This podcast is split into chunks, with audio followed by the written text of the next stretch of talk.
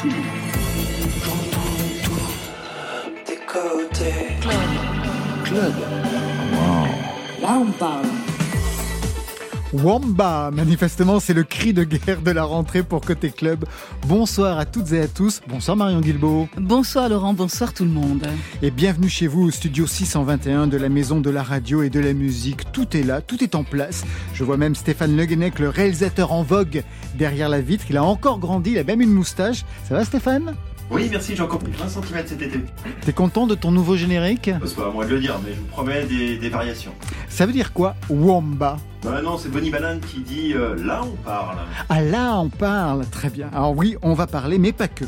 Côté club, c'est tout pour la musique chaque soir, 22h, 23h, réécoutable sur les internets.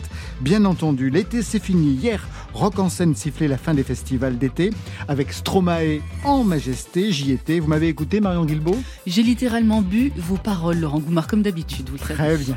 Allez, on reprend le rythme avec nos deux invités. L'un ne manque pas de souffle, c'est son nouvel EP. Bonsoir, Joseph Bonsoir. Vous ouvrez ce soir les sessions live de Côté Club. L'autre se la joue solo avec un premier roman bourré d'indices biographiques, Zéro Gloire. C'est vous, Pierre Guénard, en solitaire, après l'aventure Radio Elvis. Bonsoir à vous. Bonsoir. Et Marion, pour fêter la rentrée, qu'est-ce que vous nous proposez de grandiose ben, Celui qui a sa carte gold dans Côté Club, c'est Vincent Delerme. Il fête ses 20 ans de carrière en 2022 cette année. Donc, nouveau titre, L'attrape-cœur à découvrir vers 22h30. Côté Club, c'est ouvert entre vos oreilles. Côté Club, Laurent Goumard sur France Inter. Ouverture playlist. Christine and the Queens a encore changé de nom. Appelez-la Redcar. Elle va dégainer son nouvel album. Redcar, les adorables étoiles, le 23 septembre prochain. Avec même un spectacle au Cirque d'hiver à Paris les 22 et 23. Mais d'ici là, pour patienter, je te vois enfin dans Côté Club. Pardonnez-leur, ils ne savent pas ce qu'ils ont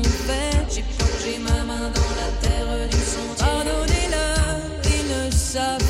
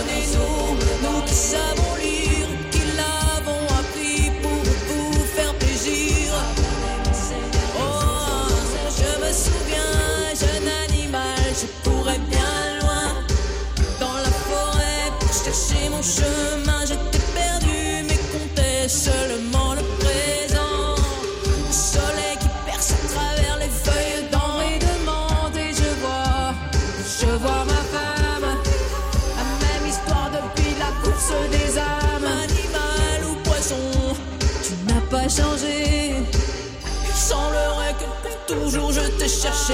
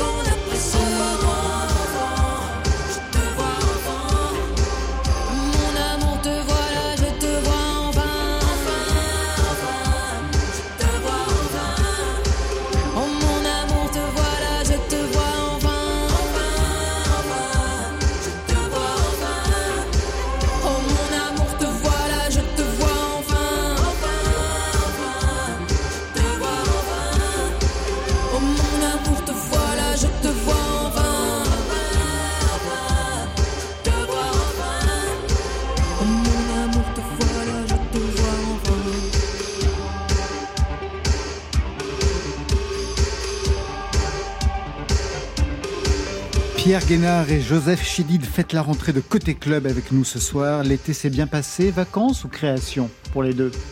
Joseph?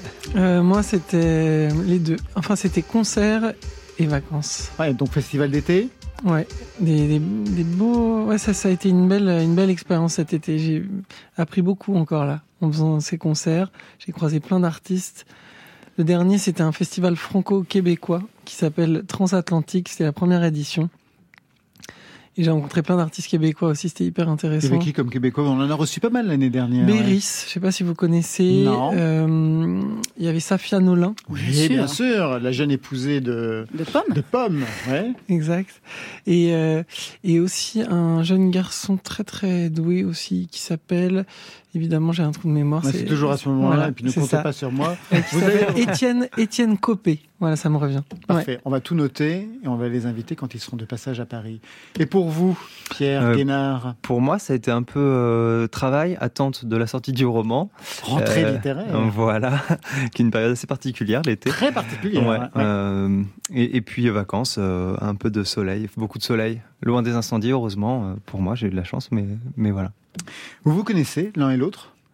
De, de vue en fait. Ouais, Ouais. euh, moi je le, enfin, ouais, je le connais, j'ai- suivi son, c'est sa musique, mais sans jamais le connaître. J'ai croisé dans la rue. Une fois, Ouais. je mais euh, ouais, voilà. Bah, c'est marrant parce que bah, c'est à peu près pareil. Je, je suivis le travail de, de Joseph. Je, et puis j'ai eu l'occasion de rencontrer plusieurs fois Anna, sa, sa Ouais. sœur. euh, Mais nous deux, on n'a jamais eu l'occasion de vraiment discuter. Voilà. Donc c'est la première fois. Joseph Chédid, auteur, compositeur, interprète, réalisateur, mixeur, dessinateur, avec un nouvel EP. Ouh, Souffle J'ai tout juste oui, oui. Très bien. Pierre Guénard, auteur, compositeur, interprète. On vous a connu en groupe. Radio Elvis, c'était vous. Aujourd'hui, en solitaire avec un premier roman, Zéro Gloire. Radio Elvis, c'est fini ou en stand-by? Euh, pour l'instant, c'est en pause. Ouais, j'avais besoin de faire un petit pas de côté, d'écrire des choses pour moi et euh, de les aussi de les assumer en mon nom, ce qui change beaucoup de choses en fait. Les autres sont d'accord? Euh, bah, Vous ne moi- leur avez pas demandé? Oui, c'est moi qui ai pris la décision, donc euh, voilà. Mais- On va en parler, mais avant, je vais dégainer deux chansons coup sur coup. Chacun devra reconnaître la sienne. J'ai dépassé les limites aisément, facilement. Ouais, je dépasse les limites sans un problème d'éthique. Hey, je ne rêve pas, je sais. Quand j'arrêterai, je vais quitter Paris. Je sais, après, je vais payer pour ça. Qui va payer pour ça? Je crois que c'est moi. Pierre Guénard, oui. Pour quelle raison Si j'ai bien Bah, lu le roman? En fait, dans, le- dans le roman, je raconte euh, quand je bossais à McDo la nuit, euh, pendant la pause de 2 ou 3 heures du matin pour manger. À la télé, il y avait M6 Clip, on pouvait pas changer la chaîne. Et, euh, et, c'était Julien Doré qui passait énormément à ce moment-là avec cette chanson. Et puis, c'était aussi l'époque où on envoyait gain au 38-38 pour gagner de l'argent. Donc, je faisais ça. J'envoyais gain, j'attendais euh, d'être riche. Et puis, euh, je voyais Julien Doré et je rêvais d'être à sa place. Vous avez été riche? Vous avez gagné à ce gain de 38-38. Non, par contre, eux sont devenus très riches. Exactement. Bah oui, c'était pour ça. Deuxième titre. Tu ne me croiras jamais, je reste debout quand les autres tombent. Oh.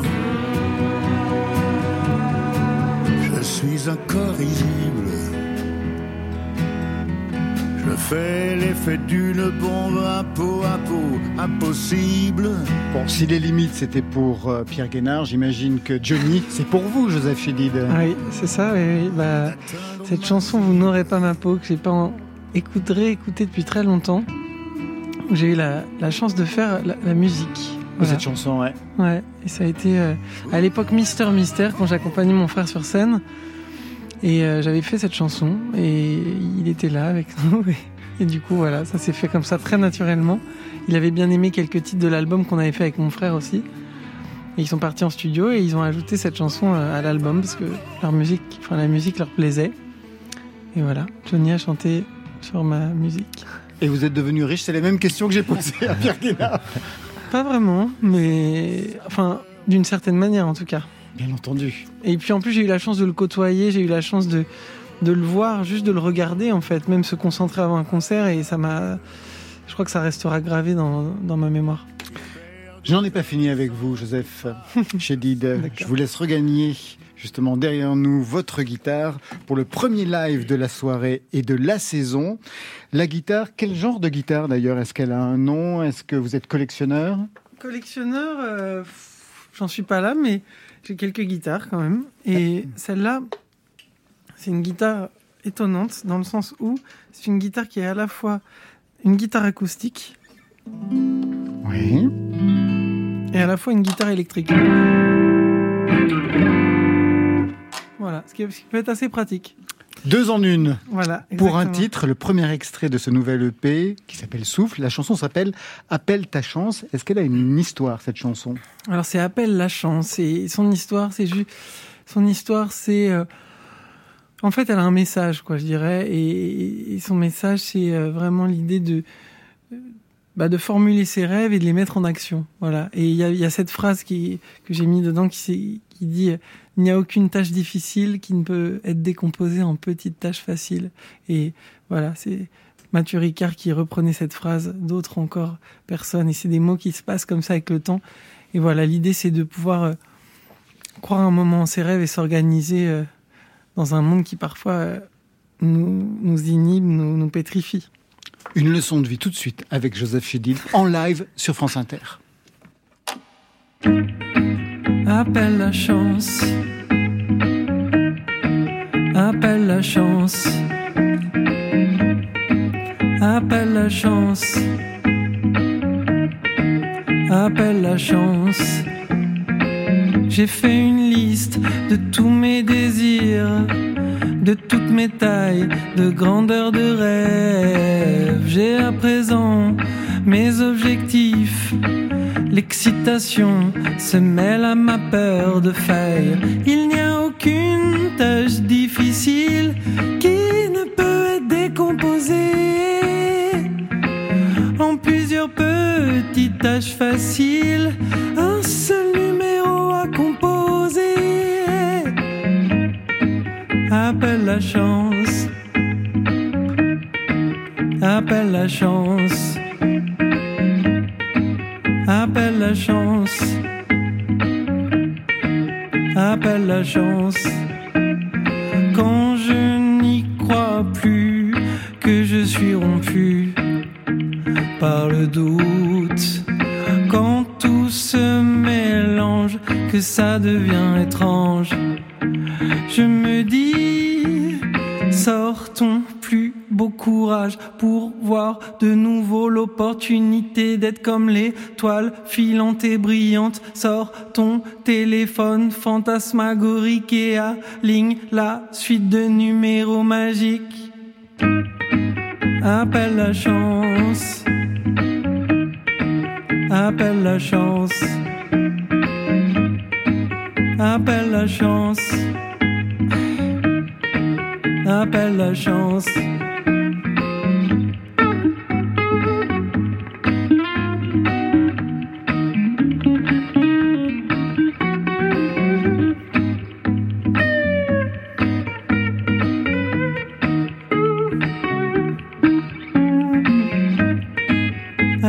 La chance.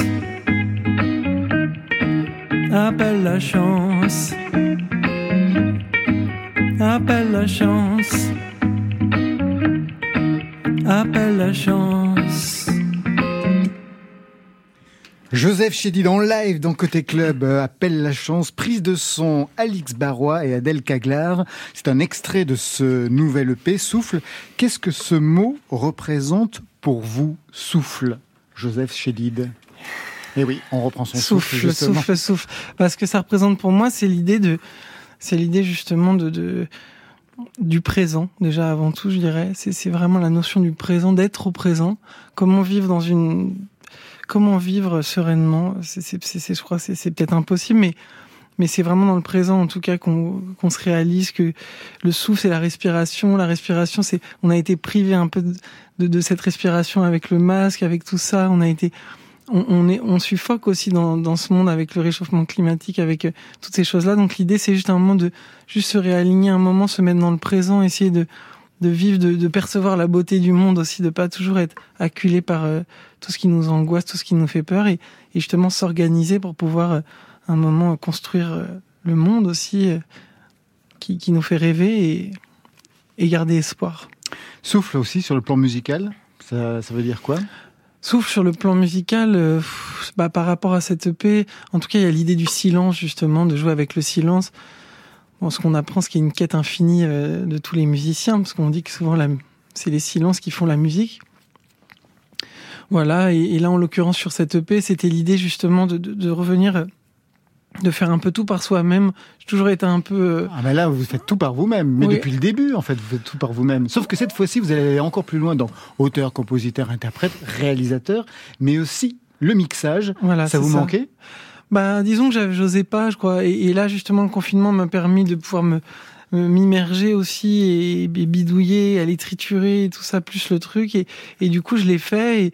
Et, et c'est- vrai que c'est assez merveilleux d'avoir une idée et puis d'un coup de pouvoir la formuler jusqu'au bout dans le mixage. Il y a la liberté de l'autonomie. J'ai l'impression qu'on est dans une époque où il faut être autonome. Évidemment, la collaboration, c'est la base de tout. La musique, c'est fait pour être partagée. Mais le fait d'être autonome, c'est quand même aussi un gage de liberté. Et euh, voilà, ça, c'était vachement enrichissant de, et gratifiant aussi d'aller au bout du processus. Je sais que vous travaillez sur un premier album en votre nom, Pierre Guénard, Ouais. hors Rodeo Elvis. Est-ce que vous serez aussi au mixage, à la réalisation? Ah, pas du tout. Pas du tout, pas encore là. C'est un, un peu tout l'inverse. C'est que j'ai vraiment besoin de d'acolytes et j'ai besoin d'alter ego en fait dans la dans la partie musique en fait. Ce que j'aime c'est écrire. J'aime avoir la l'idée première des chansons. J'aime avoir la la vision de où je veux aller. Après, euh, pour tout le reste, si on, si on me mettait au mixage, je pense que ce serait euh, l'enfer. C'est un nouvel EP donc pour vous, Joseph Chédid, mais j'ai lu que vous aviez écrit un album de 16 titres pendant le confinement. Il est où cet album? Ah, bah cet album, il est, il est dans mon cœur déjà, et, et, et, et Oui, mais il enfin, est ça- bientôt, bientôt, bientôt dans vos oreilles, j'espère. Mais en tout cas, je suis en train de le finaliser en ce moment parce que c'est un album qui est concept, je dirais. Premier extrait, on va écouter par là où tout a commencé. Premier album, Maison Rock, en est en 2014. Il est signé Selim.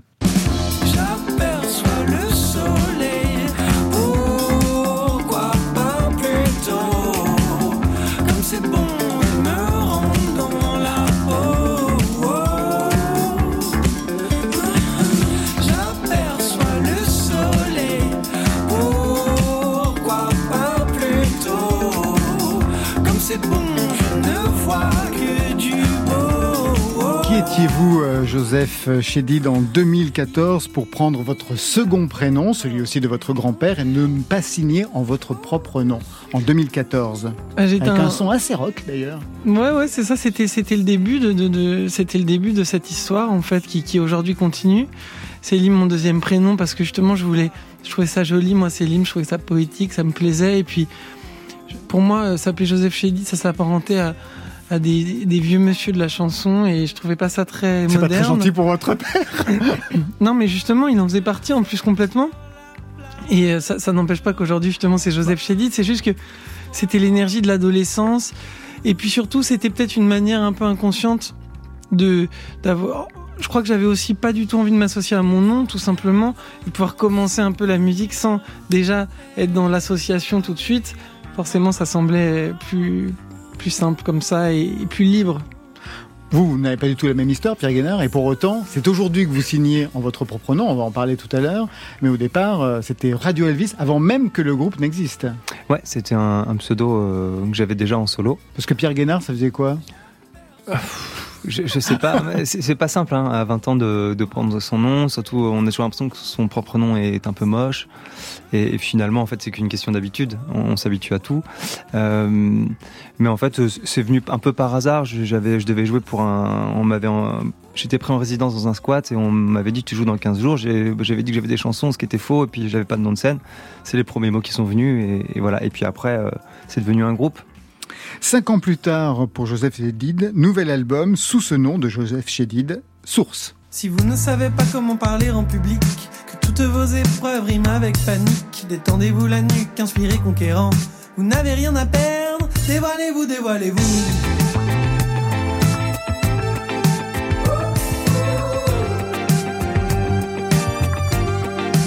Dévoilez-vous, dévoilez-vous. Donc on est 4-5 ans plus tard après le premier album et il y a quelque chose de plus électro, on va dire, dans cette production et quelque chose de plus éclectique aussi que l'on va retrouver même sur ce nouvel EP. Cet éclectisme, est-ce qu'il vous a joué des tours en fait dans la façon qu'on a eu de réceptionner vos albums? Peut-être, peut-être. Je- Tous mes albums, de toute manière, jusqu'à Souffle y compris, ont été sortis en indépendant. J'ai jamais eu de label de toute façon. Donc de tout- il y a un truc où Et pourquoi vous aviez pas de label? Au tout début, quand j'ai fait mon premier album Maison Rock, je, voulais un label et je pensais totalement en trouver un. Et, je suis allé voir un peu des gens et je me suis rendu compte très rapidement que personne n'était intéressé pour faire ce disque. Et, en fait, euh, ça m'a un peu déprimé au début parce que moi, je voyais, je savais pas ce qu'on pouvait faire d'autre que ça. Et puis il y avait Facebook à l'époque, et puis j'ai commencé à faire mes albums, mes pochettes à la main, les envoyer, rentrer en direct avec les gens. Et en fait, ça m'a rendu service. C'est un peu comme ce que je vous disais par rapport à la famille, etc. Un truc qui peut paraître être une galère sur le et en même temps un trésor parce qu'on sait très bien que c'est merveilleux aussi dans une famille d'artistes, mais en fait, toute l'initiation que ça amène pour être en soi, justement, il est là le trésor. Donc euh, voilà, tous ces trucs-là finalement m'ont vachement aidé. Et après, j'étais assez content en fait d'être dans cette indépendance-là. Et après, pour parler de l'éclectisme, moi je crois qu'il y a un moment, ma liberté n'était pas non plus négociable. Alors je fais la musique qui m'inspire, on a tous plein d'influences, on n'est pas une seule et même chose. Et finalement, tout ça, ça finit par faire un style. Et puis que ce soit réceptionné bien ou pas, d'une certaine manière, je me rends compte que c'est avec le temps, en fait, que, que les choses se font, que les gens me découvrent et, et finalement qui, voilà, qui me rend, qui rencontrent mon univers et, et moi, quoi. Un univers très particulier parce que je rebondis sur le fait que vous signez vos pochettes, vous venez de le dire.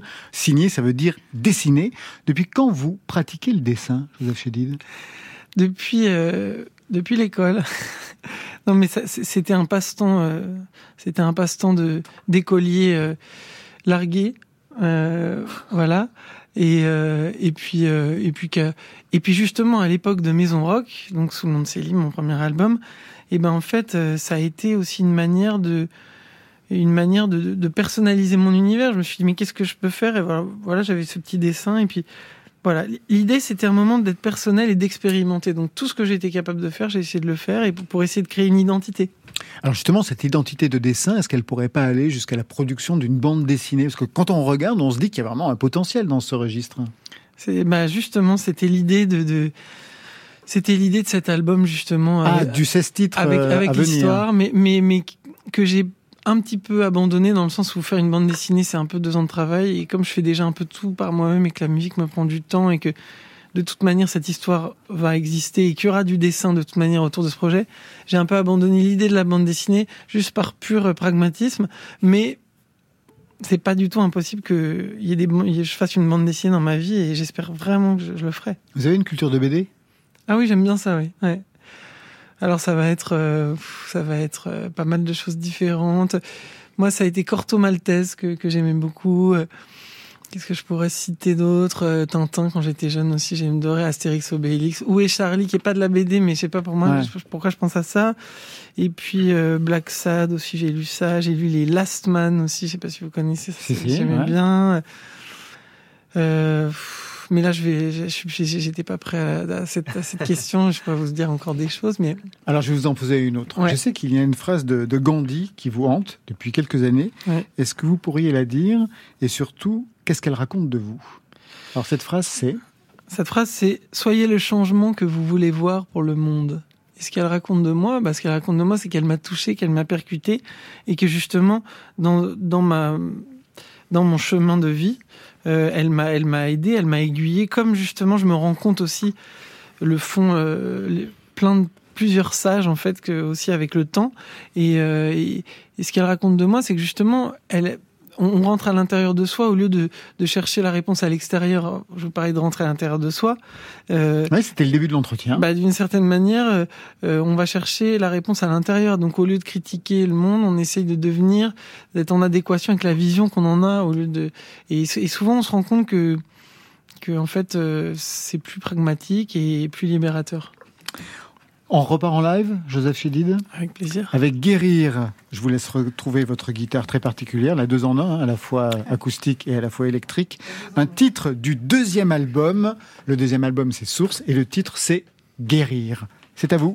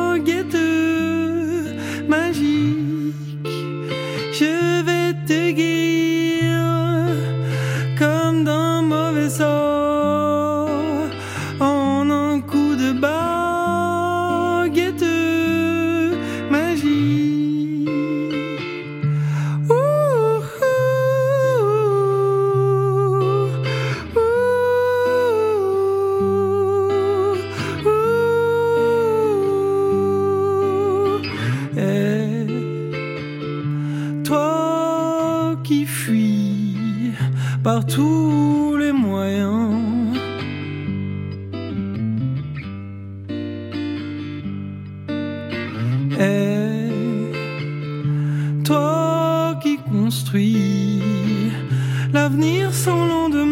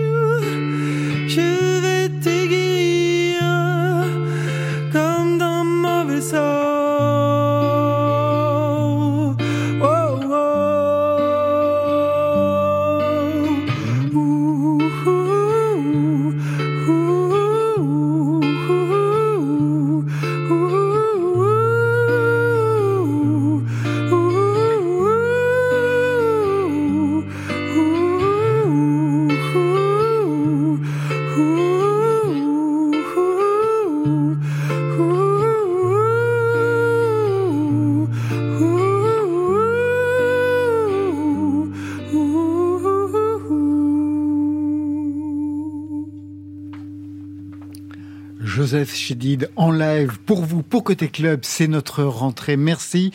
La prise de son, toujours, eh bien, le couple de filles, Alix Barrois et Adèle Caglar. Merci à vous deux.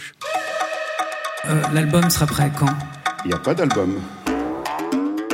Côté, c'est qu'un CD avec trois chansons. Club, c'est un single. Sur France Inter. Il n'y a pas d'album? Non. Et non, il n'y a pas d'album encore, il y a juste un single. Pas mal le nouveau générique pour vous, Marion Guilbault. Je l'adore, Il celui-là. a bossé Stéphane Guilbault. Ben, Stéphane Guilbault Eh ben oui, Bah ouais, bah, d'accord, ok. Il a super bien, super bien Stéphane travaillé. Guenec. Allez, juste un single, un single, un single, un simple en français dans le texte. Et c'est celui de Vincent Delerme. Bonsoir Vincent. Bonsoir Marion, bonsoir tout le monde. Bonsoir. Bienvenue dans Côté Club. On est ce soir avec Pierre Guénard et Joseph Chédid. Est-ce que vous les connaissez? Mais oui, surtout, je connais, je connais euh, surtout Monsieur Guénard, qui était d'abord, qui a d'abord été serveur dans un bar de mon quartier, Ah avant d'être musicien et avant d'être écrivain. Mais j'aurais pu me douter qu'il allait être chanteur quand il était serveur et écrivain quand il était chanteur. C'est pas mal, c'est pas, mal. du tout. Vincent, vous dévoilez ce soir une nouvelle chanson à minuit sur les internets. Son titre, c'est L'attrape-cœur. Alors, est-ce qu'il faut y voir un clin d'œil au roman de Salinger déjà? Oh bah ouais, c'est un, c'est un beau titre. Et puis c'était un souvenir que j'avais d'un. Euh, franchement, je crois le- l'article qui m'a fait le plus plaisir, c'était un papier de Christophe Comte où, Dans qui se terminait par euh, Quel attrape-cœur à propos d'un truc que j'avais fait. Et je m'étais dit, bah, c'est vraiment le truc qui m'a fait le, voilà, qui me, qui me touche le plus comme compliment, parce que c'est vrai que moi, ma mission, c'est pas de faire euh, danser les gens à fond sur, sur le dance floor, quoi. Donc, euh, c'est toujours ce qu'on cherche en faisant des chansons, d'essayer d'un peu d'attraper les cœurs. Et, et donc voilà, donc j'avais gardé cette expression. Vous aviez déjà publié au printemps dernier un titre avec Jeanne, euh, avec, euh, enfin, dédié à votre complice euh, Jeanne Chéral. Ouais. Est-ce que la Trappe Cœur a été écrite pendant la même session de travail? Bah, c'était la même période, c'est-à-dire que pour les 20 ans du, du premier album, il y a eu, pour marquer le coup, on s'est dit qu'est-ce qu'on fait? Moi, j'ai jamais fait de compilation. J'avais toujours pas très envie d'en faire, donc euh, on a cherché à, on s'est demandé ce qu'on pouvait faire d'un peu différent et tout ça. Donc on a, j'ai commencé à réunir plein de trucs que j'avais mis de côté au fur et à mesure des années. Un, peu, on a fait un projet chronologique avec tous les trucs qu'on, on- voilà, soit qu'on laisse de côté parce que au final on prend un autre arrangement, soit parce qu'on a changé les paroles, mais aussi euh, bah, des lives qui n'étaient pas sortis, même des lives de quand j'étais étudiant avant de faire mon premier disque qu'on a pris, on prend le début de la chanson euh, à la fac de Rouen, et puis la deuxième moitié, on l'a réarrangée aujourd'hui avec ma façon de chanter d'aujourd'hui. Et puis, il fallait qu'il y ait aussi pas que des choses qui étaient, qui étaient des traces qu'on avait, avait mises de côté, mais qui est des choses euh, créées aujourd'hui. Donc, euh, il y a des chansons inédites, dont celle dont on parlait avec, Jeanne, et puis, et puis la trappe-cœur notamment. ouais. C'est une chanson qui parle de votre métier de chanteur. Et je me demandais, est-ce qu'il y a des choses dans votre métier qui ont changé depuis vos débuts il y a 20 ans et que vous regrettez?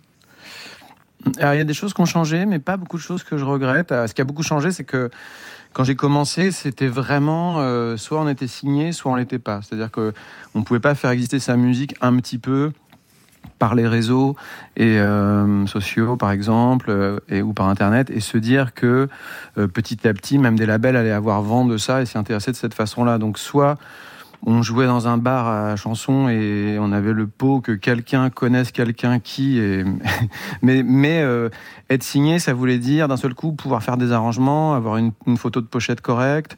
En fait c'était la condition vraiment sine qua non. Donc ça c'est très très différent aujourd'hui parce que bah, les gens peuvent faire des très bonnes photos eux-mêmes ils peuvent avoir accès à des trucs de typo pour faire une, une pochette de disque et puis surtout euh, les logiciels même d'arrangement et tout sont très au point quand on, quand on mettait des violons euh, en maquette il y a 20 ans ça sonnait vraiment euh, pas du tout comme un truc qui pouvait sortir On va rester un tout petit peu dans l'écrit, Vincent Delerme. Vous êtes musicien, vous êtes auteur, photographe, vidéaste, réalisateur, mais pas de livre, en tout cas pas de roman comme Pierre Guénard. Et qu'est-ce qui bloque? En fait, j'ai toujours bien aimé. euh, ce que j'aimais bien dans la chanson, c'est que c'était un mélange de plusieurs trucs, d'une d'une mélodie, d'un texte, d'une voix, un peu l'attitude de, de la chanteuse ou du chanteur, et, et ne pas trop savoir d'où d'où vient le fait d'être touché. Là, je parlais pour euh, les gens que j'écoutais. Et, et après, par la suite, même chaque fois que j'ai fait des photos, j'ai bien aimé qu'il n'y ait pas que les photos, qu'il y ait la photo avec un petit peu de texte en dessous, et que ça se complète, et un peu guider les choses comme ça. Donc je suis admiratif des gens qui sont justement dans l'écriture pure, qui arrivent à faire naître des images de cette façon-là. Parce que moi, je, ça m'a jamais tenté, quoi. J'ai même pas un début de livre que j'ai commencé à faire. Quand les fois où j'ai écrit vraiment de manière euh, en pure écriture, c'était dans la perspective que ce soit joué au théâtre, par exemple, et donc je savais que ce serait incarné par quelqu'un et qu'il y aurait une mise en scène, etc. Donc, euh, donc c'est juste non, euh, ça m'est pas venu et, ça m'impressionne euh, quand les gens qui font ça. Merci beaucoup Vincent Delerme. On va bientôt se revoir hein, dans Côté Club pour parler des 20 ans de carrière. Il y aura un coffret collector, deux albums avec un album instrumental, je crois, un livre de photos. Donc tout ça, on en reparle ensemble fin octobre. Et là, ben, on va découvrir euh, tout de suite euh, euh, votre nouveau titre, La Trappe-Cœur, pour la première fois sur France Inter et c'est dans Côté Club. Je traverse une ville. La nuit est facile. Je connais ces heures depuis longtemps. Les soirs de concert, les visages, les verres, le couloir d'hôtel, en y pensant. C'était quoi ce plan? Rêve adolescent. Le piano, la scène, une vie comme ça. C'est quoi cette histoire? La salle dans le noir, quatrième rappel, servir à quoi? Attraper les heures et faire la trappe-cœur.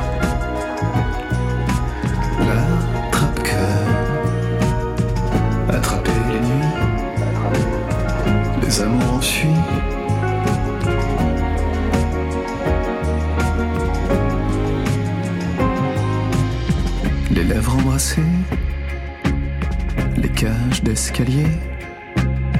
Je m'occupe de tout.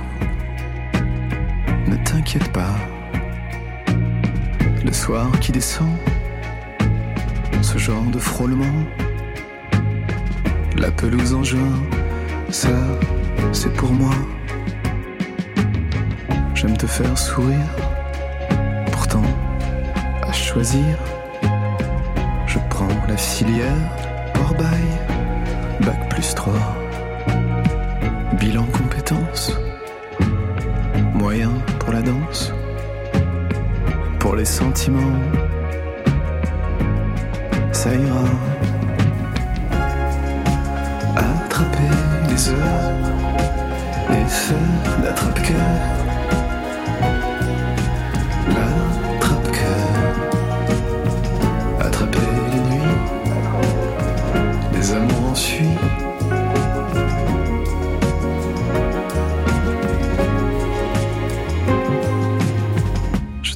Une ville, la nuit est facile. Depuis longtemps, je connais ces heures. Les soirs de concert, la chambre en hiver. Je relis l'attrape-cœur. Mais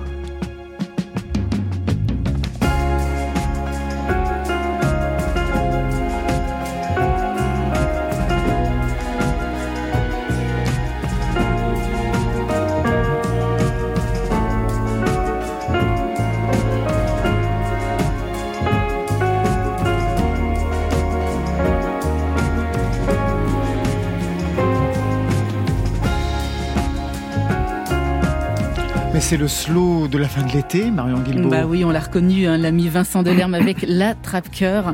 Et il sera en concert aussi au Folies Bergères, ce sera le 13 décembre, et ce sera accompagné bien sûr d'une tournée dans toute la France. On aura l'occasion d'en reparler dans Côté Club. Et je n'ai jamais pu oublier le visage de ces garçons-là. Et puis je n'oublierai jamais, j'étais ce garçon ordinaire. J'étais ce garçon ordinaire, Côté Promis, je ne vous oublierai pas. Je suis ce garçon ordinaire. Sur France Inter. Et c'est un extrait de cette chanson, Ces garçons-là de Radio Elvis en 2018 pour ouvrir le plateau avec vous, Pierre Guénard, ex-Radio Elvis. En fait, vous aviez tout prévu, si j'écoute bien les paroles. Je suis un garçon ordinaire qui a- doit écrire quelque chose. C'est marrant parce que parce que je, je me disais exactement la même chose en écoutant l'extrait et, et, euh, Tout était prémédité. ben, et c'est drôle aussi parce que quand, quand je raconte ce que j'ai vécu à, à Poitiers dans ce livre-là, alors là, c'est c'est romancé dans le livre évidemment, mais mais je me souviens que dans cette période où je travaillais aux pompes funèbres et à McDo, euh, c'était vraiment pas, pas simple euh, tous les jours à vivre. On va revenir sur Et, cette histoire. oui. et je me disais souvent, euh, ça me faisait tenir, je me disais un jour je le raconterai. Et puis je me, je me, je m'y- je me figurais que j'avais un destin, donc je me disais toujours, euh, euh, quand, quand tu seras musicien et quand, quand tu passeras à la télé, tu pourras raconter ça. C'est comme ça que je tenais en tout cas. Mais c'était un peu, un, peu adolescent, un peu naïf, je pense. Alors, je sais que vous travaillez sur un album, mais c'est d'abord en romancier que vous arrivez en cette rentrée littéraire. Donc, pour vous, c'est la première, la première rentrée littéraire. Alors, sortir un livre, c'est pas du tout la même chose que sortir un album. Vous avez fait, j'imagine, la rencontre avec les représentants de Flammarion. Ouais, tout à Faut fait. pitcher le livre, c'est Ouais, ça Ouais. Avec les libraires aussi Ouais, tout à fait. Je suis allé à Lyon, à, à Strasbourg, à Paris. ouais. Faire des lectures Euh, ça commence euh, dimanche à Strasbourg, dimanche le, le 4 septembre. Voilà. La réunion des représentants, vous racontez un petit peu comment ça se passe à Joseph, par exemple Euh, en fait, on est donc devant, on est devant toute une salle de réunion, un peu, avec un micro et on a cinq minutes pour présenter son livre devant une cinquantaine, entre 50 et 80 représentants, euh, qui, qui après vont dans toute la France pour euh, Mmh. présenter le livre à- aux libraires. Et après, on fait la même chose devant les libraires dans les villes euh, un peu partout en France. Et euh, en fait, c'est un très bon, c'est un très bon exercice Ouais. parce que ça prépare bien les interviews. En fait, on est, on est bien rodé après, on sait parler du livre. Enfin, en tout cas, ça nous permet d'y réfléchir vraiment et puis euh, de synthétiser un peu. Et, moi, la synthétiser, c'est la synthèse, c'est pas trop mon truc. Premier roman, il s'appelle Zéro gloire chez Flammarion. C'est à la fois un récit d'apprentissage, doublé d'une éducation sexuelle et sentimentale, ceux de Aurélien Moreau. Alors d'abord un mot sur ce nom, très littéraire. Aurélien, comme le livre d'Aragon. Moreau pour Frédéric Moreau de l'éducation sentimentale de Flaubert? Bah, en fait, euh, bon, j'avais conscience que c'était euh, c'était très référencé, mais c'est surtout un nom bien de chez moi, en fait, Moreau. et Aurélien, c'est un prénom qui est très donné dans, dans ma génération, et donc je voulais vraiment que ce soit que ça colle au plus près de, de ce que j'ai vécu. Et pour moi, Moreau, j'ai connu beaucoup de Moreau, et puis voilà, beaucoup d'Aurélien aussi. Alors moi, en lisant, je me suis dit, comme Frédéric Moreau, eh bien, c'est l'histoire d'un jeune provincial, la vingtaine, Aurélien Moreau, jeune homme de Poitiers, aux allures de Harry Potter, à cause de ses lunettes, de son visage, de son allure. J'imagine que c'est le surnom qu'on vous a donné. Quand on vous regarde, on y pense aussi. Euh, Harry et Madame aussi, ouais. Pourquoi madame on m'a souvent Madame appelé Madame, ouais. Jusqu'à mes 25 ans, on m'a appelé Madame. J'avais les cheveux un peu plus longs, mais voilà. Et ça ne vous troublait pas plus que si, ça Si, c'est- bah, évidemment, euh, quand on a 20 ans, on a envie d'être. euh, Enfin voilà, on a envie de. Quand on a, des- quand on réfléchit à la masculinité, justement, à tout ça, ça me blessait, alors que c'est pas du tout gênant, mais ça me blessait forcément. Et à partir de quand on a arrêté de vous appeler Madame? Euh, et, et bien, avec Radio Elvis, on a de, moins- on m'a de moins en moins appelé Madame. Parfait. Voilà. Comme quoi, la vie en groupe, c'est aussi pas mal. Alors, je vous demande ça car il y a beaucoup de choses de vous dans ce roman. hein, vous l'avez laissé entendre. Aurélien travaille à la fois dans un McDo la nuit et dans une entreprise de pompes funèbres le jour. C'est une expérience donc que vous avez connue à l'âge de, de 20 ans, c'est ça? Ouais, c'est ça, ouais. ouais. En quoi ça vous a formé pour la suite de votre parcours Ce double boulot? En, en fait, c'est c'est pas le temps les deux boulots en même temps, c'est plus toute cette période-là de mes. En fait, j'ai commencé à travailler à, à 16 ans quand j'étais au lycée. Je bossais le week-end, j'étais pompier, j'étais pizzaïolo, je faisais des choses comme ça. Et puis après, le- après le bac, j'ai arrêté les études et donc j'ai tout de suite fait le- plein d'autres petits boulots. Et c'est plus tout ça qui m'a appris à une certaine euh, endurance, je pense. Ouais. Et euh, il y a pas mal de moments assez humiliants qui m'ont qui m'ont permis d'apprendre ça en fait, d'apprendre le refus, d'apprendre euh, bah, d'apprendre à, à- aussi à, à- L'autorité, Ouais, la justice. Ouais, c'est ça. Et puis à, garder les pieds sur terre, je crois. Et, et j'ai toujours ça en tête. Je me dis toujours euh, maintenant, quand, quand je suis confronté à, à certaines situations, je me dis toujours qu'il y a des gens qui sont bien qui sont bien plus dans la difficulté que moi. J'essaie de pas oublier d'où je viens. J'essaie de pas oublier ça. Qu'il y a, qu'il y a des gens qui, qui n'ont pas fait d'études, qui étaient doués pour plein de choses, mais qui, qui travaillent toujours dans des boulots qui ne, les, qui ne leur plaisent pas. Et plein de gens aussi qui ont un travail qui ne fait pas sens pour eux. Et je trouve que c'est ce qu'il y a de pire. Et je crois que dans, ces, deux, dans ces deux petits boulots que j'ai pu faire, euh, finalement, les pompes funèbres, j'étais plus heureux là-bas parce que ça avait du sens. J'avais une place dans la société à McDo. Je me sentais vraiment inutile et je me sentais surtout à côté de ma vie. Vous avez vécu l'épisode Lucette Almance, le cadavre qui n'est pas dans le bon cercueil C'est hallucinant Mais toutes les, alors, toutes les anecdotes de, de, de Croque-Mort sont, sont vraies. J'ai juste euh, parfois euh, condensé, mais, mais tout est vrai. Mais comment on arrive à pas mettre le bon cadavre dans le bon bonne- cercueil on n'a pas mis la bonne plaque. En fait, Ah, c'était ça, c'était juste ça, d'accord. Quand on travaille aussi jeune, de jour comme de nuit, qu'est-ce qu'on fait de sa jeunesse? Justement, c'est une jeunesse passée entre le. C'est une jeunesse où les rapports, les rapports humains étaient quasi inexistants, ou quand ils étaient existants, c'était vraiment médiocre. Euh, c'est avec des gens qu'on ne choisit pas. J'étais vraiment, je me sentais vraiment coupé de ma génération parce que je faisais pas d'études, donc j'étais coupé des soirées étudiantes. Quand j'y avais accès, je me sentais euh, pas à ma place, donc je me sentais vraiment euh, regardé. Je me sentais, quand je parlais, j'étais complètement à côté de la plaque parce que j'avais pas du tout les mêmes références. J'avais pas, je lisais pas beaucoup à l'époque. J'avais pas de, je me cultivais comme je pouvais à travers la musique que j'aimais, à travers mes, mes idoles. Et, euh, et puis, euh, et puis ben, je, je- c'était une jeunesse vraiment toujours entre le très beau qui jaillissait de ma tête et puis le très laid que la vie me, me ramenait un peu tous les jours. Et donc j'étais comme ça entre les deux. Ça, ça parle justement de ça, de la classe moyenne. Je, je, Aurélien Moreau vient pas d'un truc euh, social comme comme peut le raconter euh, Édouard Louis par exemple. Je parle pas du tout de ça. Moi, je parle d'un jeune homme qui vient d'une classe ni riche ni pauvre, qui La a priori class. N'a rien à raconter parce qu'il n'y a rien de spectaculaire. Et euh, je voulais raconter ça, le, côté non spectaculaire euh, des choses en fait dans la vie.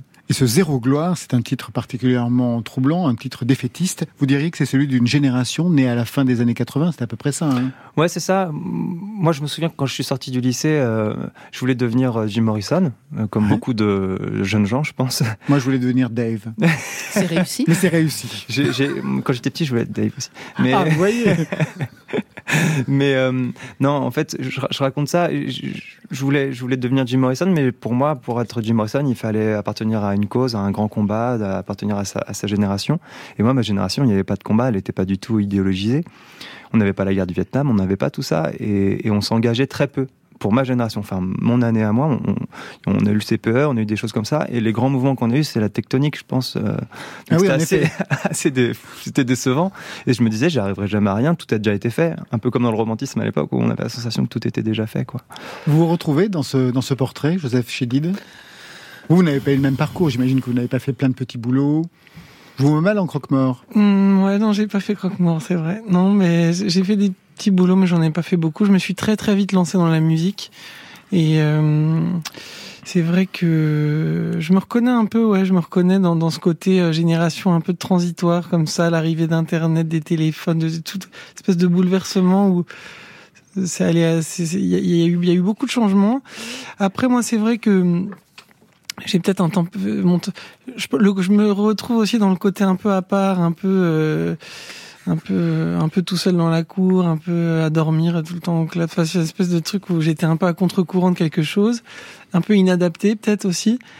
Et, euh, et avec ce mais par contre moi la différence c'est que j'avais ce truc de euh, j'avais ce truc de, de justement de que, que toute l'énergie justement de mes idoles quelque part euh, je savais pas comment je savais pas quand mais mais j'ai jamais eu le sentiment que que c'était moins euh, fou ce que je vivais par contre et l'époque dans laquelle j'étais entre guillemets euh, je sais pas tu, tu- par Mm. rapport à ce que tu tu vois tu disais là de, de ce côté où nous il se passait pas des trucs et tout mais mais je comprends très très bien parce que je, la tectonique euh, j'ai vécu aussi et tout tu vois Quel enfer. mais, mais- On s'en remet visiblement. mais euh, on s'en remet. ouais. Mais voilà, c'est vrai que je sais pas, il y avait mon espace-temps est un petit peu différent, je pense. Mais c'est vrai qu'on on arrive à la fin d'un cycle, je pense. On on n'est pas du tout. On est une génération un peu zéro, quoi. Et euh, on n'est pas la génération Internet, on n'est pas la génération téléphone portable. Ça arrive quand on est déjà adolescent, en fait. Mm. Donc on n'a pas grandi avec ça. Enfin, on a continué de grandir avec ça, mais on est né sans ça. On a, on est vraiment Mm. la, la génération charnière. Mm. Et, et moi, les idoles, justement, de, la campagne où je viens, enfin de la des villes où- d'où je viens, je- j'avais toujours la sensation d'être à, à la fois complètement banal et en même temps de pas être normal non plus. Et, et Mhm. je savais pas euh, ce que j'avais à raconter. Je savais pas qu'il y avait encore plein de combats à mener, en fait. Mais euh, Non, que l'on voit aujourd'hui, ouais. ouais. Je pense que là où aussi où je me, je, je me reconnais là-dedans, c'est que je pense que c'est peut-être maintenant aujourd'hui que il y a une synthèse qui commence à devenir un peu claire par rapport à tout ça et que le fait qu'on soit dans cette génération un peu entre deux, ça, on a juste eu besoin de plus de temps pour digérer justement toutes ces choses-là et ça a été difficile de se placer à plein de moments. Mhm. Il a fallu prendre vraiment le temps pour avoir une vision plus globale. Alors je voudrais revenir sur, euh, sur le roman et notamment sur le style parce que vous disiez que vous n'aviez pas beaucoup lu à l'époque. Manifestement, vous vous êtes, vous êtes repris. Je vais juste euh, lire un, un, un passage qui s'appelle Woodstock, qui est assez formidable. Ça se passe justement donc chez le croque-mort. Il va falloir habiller un mort. Il faut encore l'habiller. Et Jeannot fait la gueule. Hervé, lui, ça le fait marrer d'habiller les macabées. Il ouvre la housse jusqu'au pied et prend le pantalon. Avec Patrick, il soulève les jambes, mais de le voir comme ça, bouger presque d'un seul bloc avec les couilles qui pendent, c'est vraiment trop dégueulasse. Jeannot commence à tourner de l'œil et Patrick est à deux doigts d'écorner son image de chef, même s'il ne montre rien. Il se donne bonne conscience en prenant soin de bien plier les fringues avant de les abandonner sur les jambes du mec. Et comme ce mec, personne n'a jamais voulu le voir, ni de son vivant, ni de sa mort, on le laisse dans la housse et on le met comme ça dans la boîte. On ferme, la police pose les scellés et voilà, il part comme il est arrivé, à poil et la bouche ouverte, dans un grand feu de joie, on dirait Woodstock. Alors justement, quand... c'est super bien rythmé. Et je, je lisais dans un entretien que vous donniez justement, c'est qu'au départ vous rêviez, parce que c'est le fantasme de la littérature, de faire des grandes phrases avec un énorme style. Vous avez renoncé à ça, ça a été difficile pour arriver justement à un résultat prenant. Bah, en fait, euh, quand j'ai toujours écrit euh, depuis tout petit, j'ai écrit donc des chansons, des poèmes, des choses comme ça. Et puis quand j'ai voulu écrire des formes un peu plus longues, en lisant, euh, enfin, j'écrivais, des, j'essayais d'écrire des choses plus longues, mais à l'époque, ben, quand je lisais Edgar Poe ou quand je lisais Céline, forcément, euh, j'écrivais avec le- Leur style, avec leur copiant. style, avec leur voix. Même si Edgar Poe et Céline, il y a quand même Ouais. une énorme différence. Mais selon le livre que je lisais, j'avais tendance à tout reproduire. Mais c'est pareil en musique, on fait exactement la même chose. Et, et, et en fait, j'ai eu un déclic en lisant de la littérature contemporaine de, de gens plus jeunes. J'ai compris que je pouvais euh, euh, que je pouvais écrire avec ma langue, celle que celle que je parle tous les jours. ah, c'est le procès d'Annie Ernaux à la littérature, c'est-à-dire Bah, écrire quelque chose que ses parents pourraient lire. Et c'est Ouais. aussi ce qu'a fait Édouard Louis, d'une certaine façon. Alors, dans la chambre d'Aurélien adolescent, car le personnage d'Aurélien revient aussi sur son enfance, sur son adolescence, deux artistes ont pris possession des murs. Je suis désolé, il n'y a pas Jim Morrison, mais il y a lui.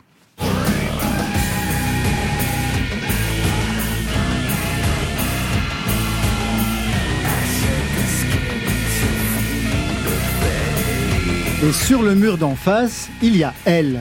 Fallait rester zen, soyons zen. Du sang-froid dans les veines, soyons zen.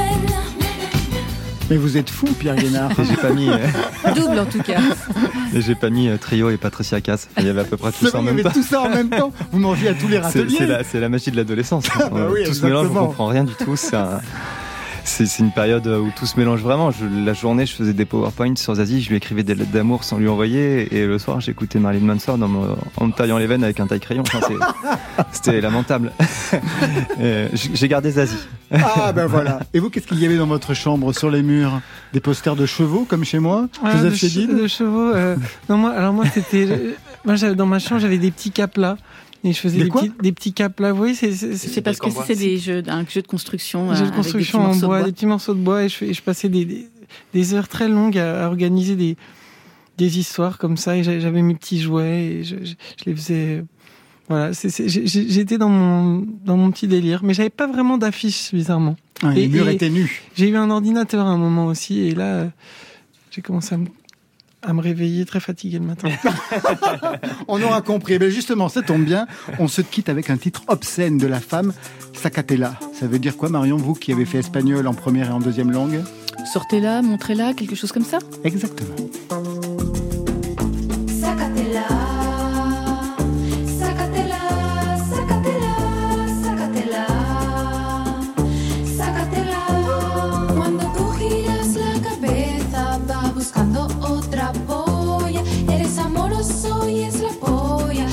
Comerá como una chupacabra.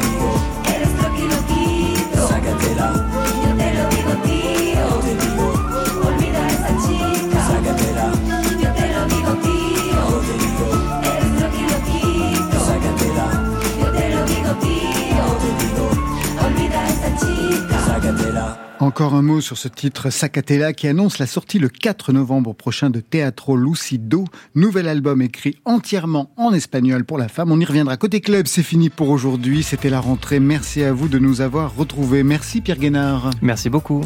Zéro gloire, c'est le premier roman chez Flammarion. On attend le premier album sous votre nom. J'ajoute que vous serez le 13 octobre au Mama Festival de Paris-Pigalle. Mais avant cela, bien sûr, des lectures dans des passages en librairie. Puis on vous retrouve à la Maison de la Poésie à Paris le 6 octobre prochain.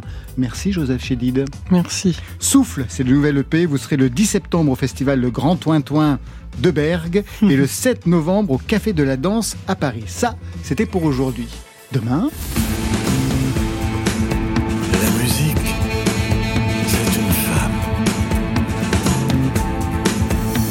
femme. musique, c'est une femme. Les Liminianas seront nos invités avec à leur côté Areski. Marion Ce sera le retour des nouveautés nouvelles, 300 à découvrir. Sans elle et eux, rien ne serait possible. Stéphane Le Guenec à la réalisation, Alix Barrois, Adèle Caglar à la technique, Marion Guilbault, Alexis Goyer, Virginie Rouzic à la programmation et enfin aux playlists Muriel Pérez, la seule lavrée de retour parmi nous. On l'embrasse et on embrasse aussi Valentine Chedebois qui nous avait accompagnés l'année dernière. Allez, côté club, tire le rideau de fer. Que la musique soit avec vous. Oh, c'était formidable. C'était super. J'espère que vous avez trouvé aussi ça super. Oui. Comme ça, on a tous trouvé ça super. Bye, bye.